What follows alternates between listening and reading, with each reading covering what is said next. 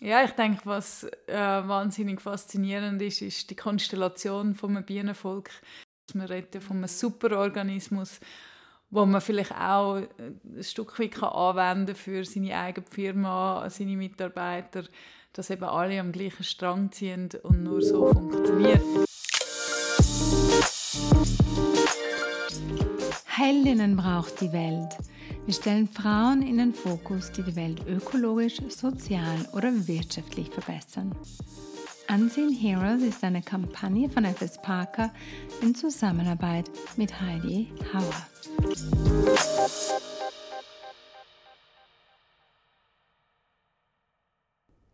Meine heutige Interviewpartnerin ist leidenschaftliche Imkerin mit eidgenössischem Fachausweis. Sie wuchs in England auf, lernte dort mit den Eltern das Imkerhandwerk. Ihr Mann hat bereits durch seine Großeltern die Faszination an den Bienen mitbekommen. Gemeinsam haben sie das Unternehmen Wabe 3 gegründet. Willkommen bei mir, Anna Hochreutener. Vielen Dank für die Einladung. Schön, dass ich da sein Danke, dass du da bist. Wabe 3 ist eine innovative Zürcher Imkerei. Über 100 Bienenvölker sind auf ungenützten Flachdächern stationiert, mit bester Aussicht auf die Stadt Zürich. Damit leistet Wabe 3 einen Beitrag zur Naturvielfalt im urbanen Raum und trägt gleichzeitig die Faszination des Imkerns an die Öffentlichkeit. Warum genau sind Bienen wichtig für die Umwelt und warum sind sie auch wichtig fürs Überleben der Menschheit? Ja, also Bienen sind unglaublich wichtig äh, für das Überleben von uns. Also ein guter Drittel von unseren Nahrungsmitteln werden von Bienen ähm, insgesamt, also nicht nur äh, Honigbienen, aber auch andere bestäubende Insekten und Wildbienen bestäubt. Und ohne sie würde es die ganzen Pflanzen eigentlich gar nicht geben. Und daher sind wir sehr, sehr abhängig von diesen Insekten dass wir überhaupt zu essen haben. Sonst wäre unsere Tafel ziemlich öd. Wahnsinn, unglaublich. Mit Bienen assoziiert man oft sehr romantisch verklärt. Grüne Wiesen am Land, so dieses wirklich schöne romantische Landleben. Warum funktioniert das Imkern überhaupt in der Stadt, wo alles verbaut und verbetoniert ist? Ja, das Imkern in der Stadt ist ähm, seit ein paar Jahren sehr äh, aktiv geworden. Und gerade Zürich ist eine sehr grüne Stadt. Äh, überall, wenn man mal ein bisschen umschaut, hat es verschiedene Blüten. Und es hat eine riesengroße Blütenvielfalt. Und genau diese Vielfalt ist das, was eigentlich Bienen brauchen. Ähm, weil wenn man jetzt zum Beispiel aufs Land raus schaut, wo vor allem Landwirtschaft tätig ist, hat es viele Monokulturen. Mhm. Und die Monokulturen führen dazu, dass grüne Wüsten entstehen. Also sprich, Bienen haben vielleicht zwei, drei Wochen während der Blütezeit äh, einen Überfluss an Nahrung, aber nachher ist verblüht und dann sind, stehen sie vor dieser grünen Wüste und haben nichts mehr zu essen. Mhm. Und in der Stadt sieht es ganz anders aus. Jeder, der noch irgendetwas abpflanzt, auf seinem Balkon, in seinem Gärtchen, auf seiner Dachterrasse, Schrebergärten, Friedhöfe, ähm, Bäume, die blühen, die auch von der Stadt angepflanzt werden. All das gibt so eine Vielfalt, dass es eigentlich ein durchgehendes Nahrungsangebot gibt. Und diese Vielfalt ist auch gesund für die Bienen. Ähm, wenn wir nochmal zurückgehen zu den Monokulturen, wenn wir nur noch würden Höröpfel und Mais essen, dann würde es uns auch nicht gut gehen. Und genau dasselbe ist eigentlich bei den Insekten und bei den Bienen. Sie brauchen auch diese Vielfalt, äh, dass sie gesund sind und sie gedeihen. Ähm, das nächste Mal, wenn ich mir Blumen für den Balkon kaufe, denke ich auch an das Leben der Bienen. genau, ja. Und es gibt auch heutzutage sehr viel, wo angeschrieben sind mit bienenfreundlich, also auch wirklich auf das achten und dann kommen Bienen auch auf seinen eigenen Balkon. Toll. Neben der Produktion von köstlichem Honig ist dir die Wissensvermittlung auch ein großes Anliegen. Ihr macht Führungen für Schulklassen, bietet den Honig als Firmengeschenke an und leitet Kurse für Imker und Imkerinnen. Was interessiert Menschen grundsätzlich am meisten an den Bienen? Beziehungsweise was überrascht ähm, deine Zuhörerinnen auch immer wieder aufs Neue?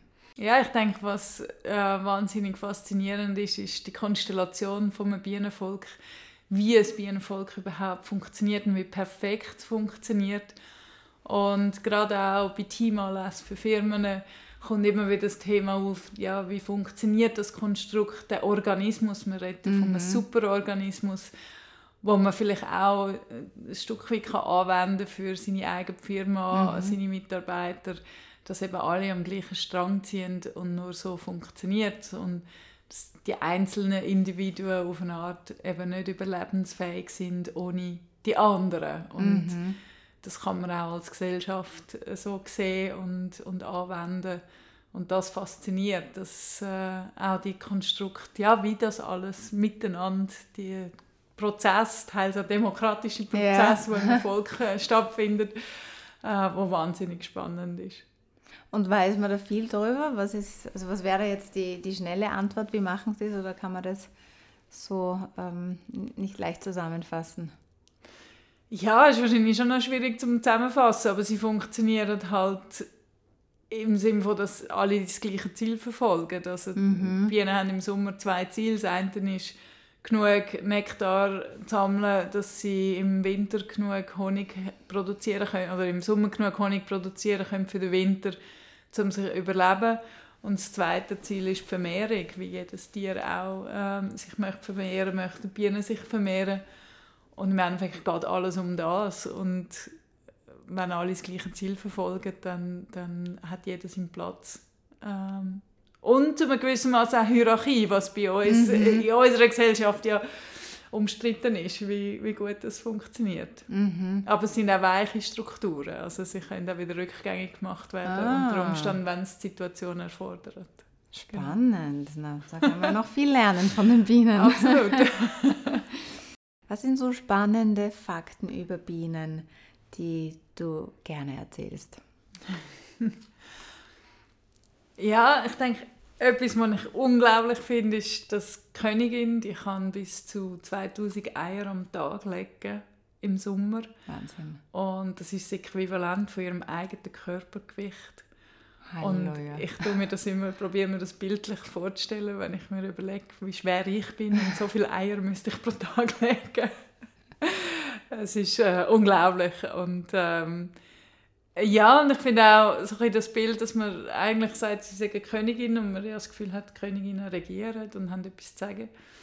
Aber bei den Bienen ist es so, dass sie eigentlich nicht so viel zu sagen hat. Ähm, sie ist vor allem eine Eierlegmaschine und eigentlich bestimmen auch wieder die Arbeiterinnen bestimmen. Mhm. Und, und sie die, das Ganze leiten und machen, was ich sehr spannend finde.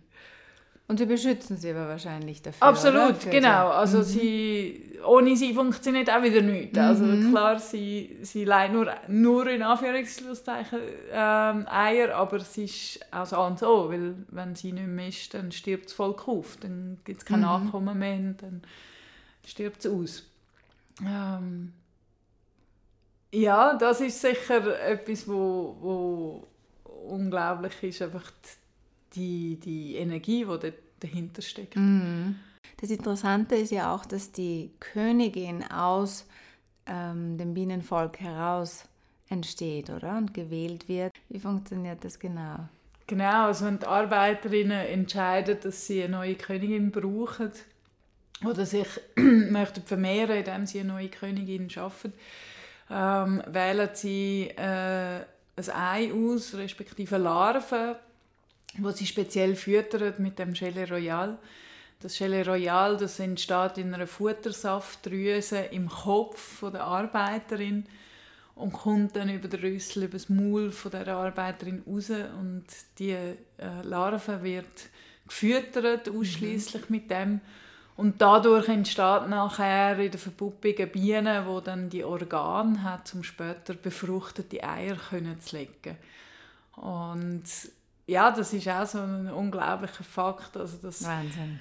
Nur durch das Futter eigentlich eine ganz andere Biene entsteht. Mhm. Und auch später eben die 2000 Eier, die die Königin nachher leitet, das ist eigentlich auch wieder wegen dem Chile Royal das ist eine Art wie ein Superfood, ähm, dass sie wirklich kann eigentlich die Leistung bringen, die physische Leistung ähm, kommt von dem Futter. Das heißt, der Spruch, man isst, was man isst, stimmt auch bei den Bienen. Absolut, das, den Spruch sage ich auch immer in meinen Führungen. Weil ich genau auch finde, ja, das, das trifft es total. Was sind die berühmtesten Dächer von Zürich, auf denen deine fleißigen Bienen arbeiten? Ähm, für mich ist äh, VBZ ein schönes Beispiel, ähm, weil auf eine Art finde ich, VBZ auch ein stellvertretend von diesen fleissigen Bienen.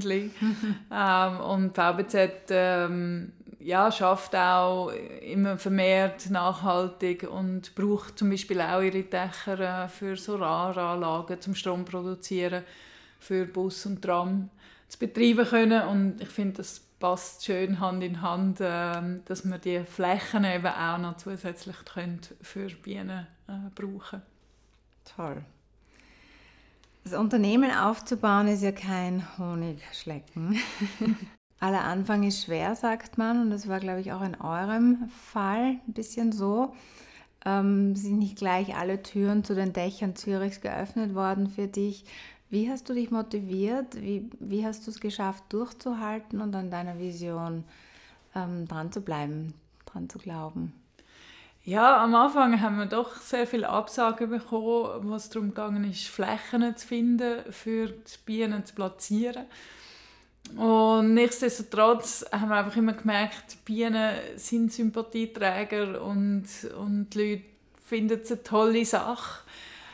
Und dort ist es mehr darum gegangen, dann eigentlich langfristig die Leute zu überzeugen, dass Bienen harmlos sind, wenn man sie in Ruhe lässt mhm. und wenn man genug Distanz hat zu ihnen, dass sie jetzt nicht wahllos einfach kommen und jemanden stechen.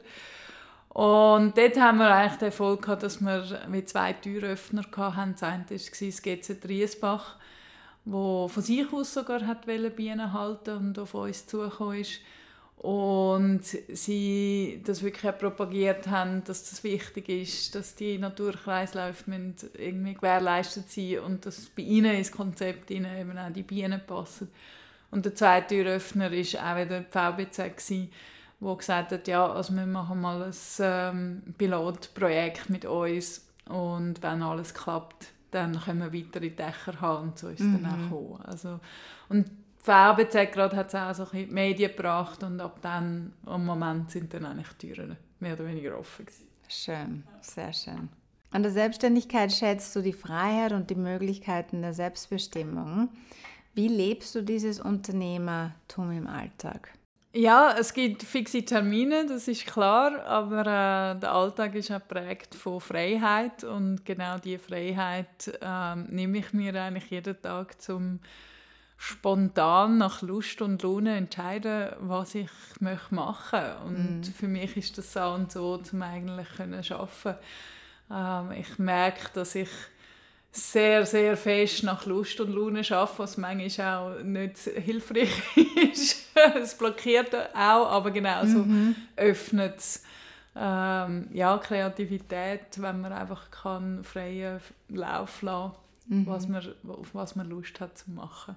Sehr schön. Das heißt, du nutzt den Raum, der da ist, für weitere Projekte, Ideen und vor allem dieses berühmte im Fluss sein auch, oder? Absolut. Ähm, ist, ist viel leichter, als wenn der Tag total durchgetaktet ist. Ja, ja das merke ich auch immer wieder, wenn es darum geht, wenn ich merke, es kommt nichts Neues, dann ist es meistens, weil der Tag zu voll ist äh, mhm. mit alltäglichen Sachen, die dann vielleicht auch weniger Spaß machen, wie Buchhaltung, E-Mails beantworten und so Sachen, wo ich dann einmal merke, ich muss mich wieder ein bisschen befreien von dem mhm. und schauen, dass wieder eben mehr Zeit um ist und mehr Freiraum ist, dass Neues kann entstehen Sehr wichtiger Tipp, ja.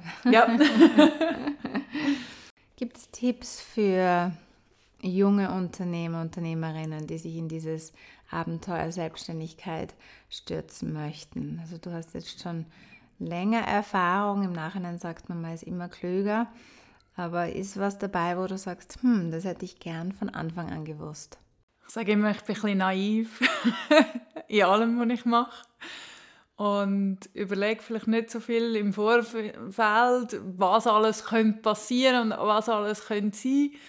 Und das führt sich dazu, dass ich eigentlich keine Angst habe, einfach mich reinzustürzen und denke irgendwo durch auch, ja, ich habe nichts zu verlieren, also mache ich. Mhm. Und ich denke, das ist für mich jetzt mein persönlicher Erfolg, dass ich kann sagen ja, ich habe mich einfach getraut zu machen, ohne es bewusst müssen es getraut sein, weil ich habe mir einfach die Gedanken gar nicht gemacht und habe einfach gemacht.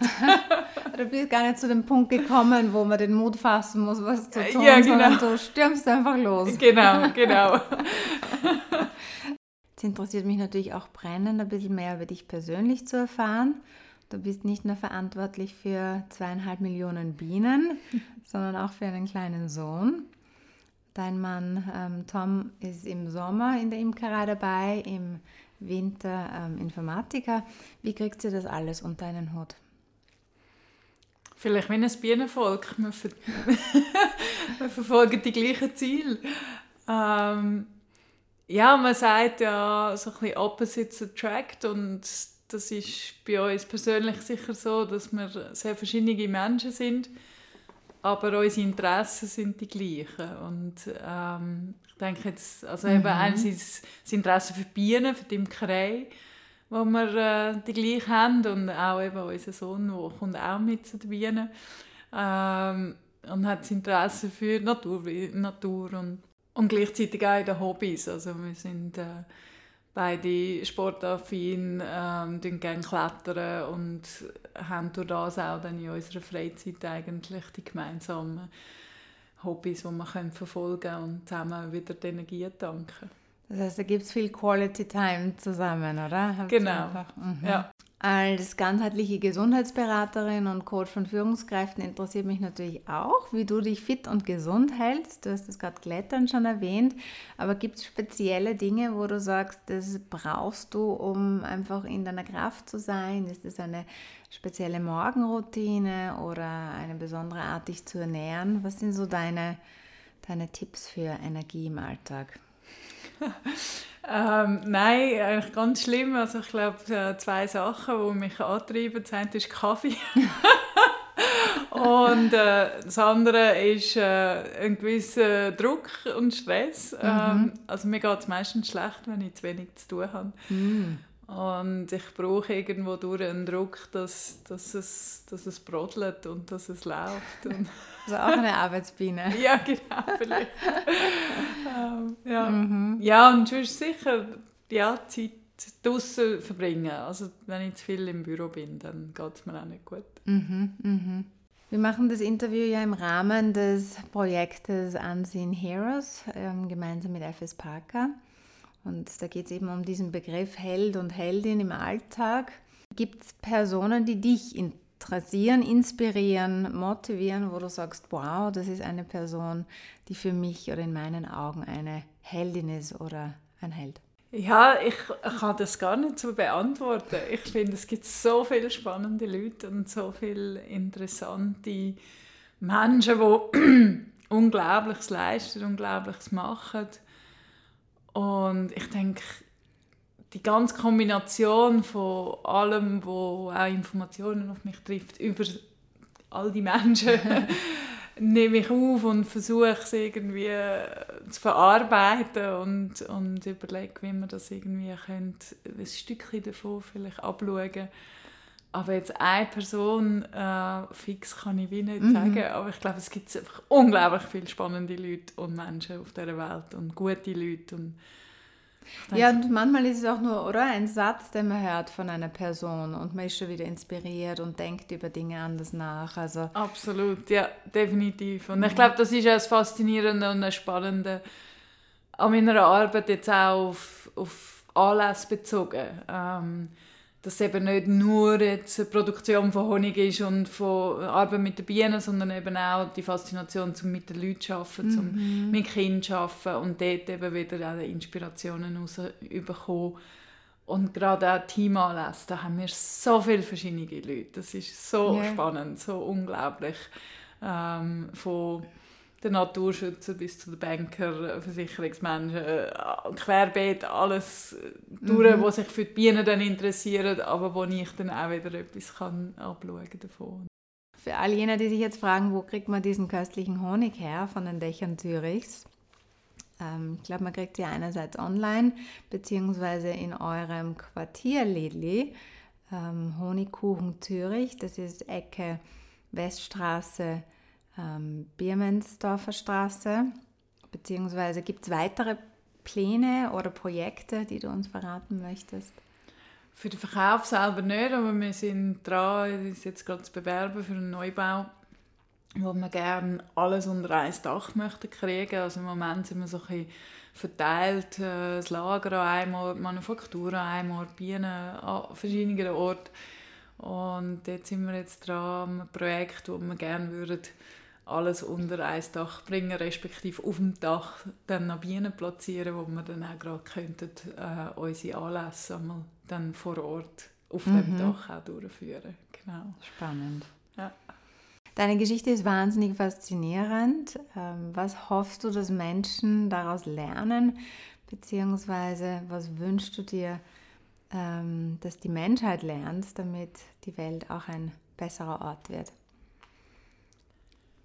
Ich wünsche mir ein grosses Miteinander und mhm. nicht gegeneinander. Bei allen Themen werden wir immer wieder mal konfrontiert mit Sachen, wo man eigentlich bei ähnlichen Themen ähm, gegen, gegeneinander ist und das ist etwas, was ich gar nicht kann verstehen kann, dass man die Energie ähm, nicht nutzt, um miteinander zu machen und ich glaube, auch wieder, das ist jetzt unabhängig von den Bienen, aber Bienen machen es uns eigentlich vor, dass es eben am Schluss mm. ein Miteinander sein ähm, und dann auch wirklich funktioniert und man dann Unglaubliches kann bewirken wenn du eine Botschaft an alle Frauen der Welt richten könntest, was wäre das?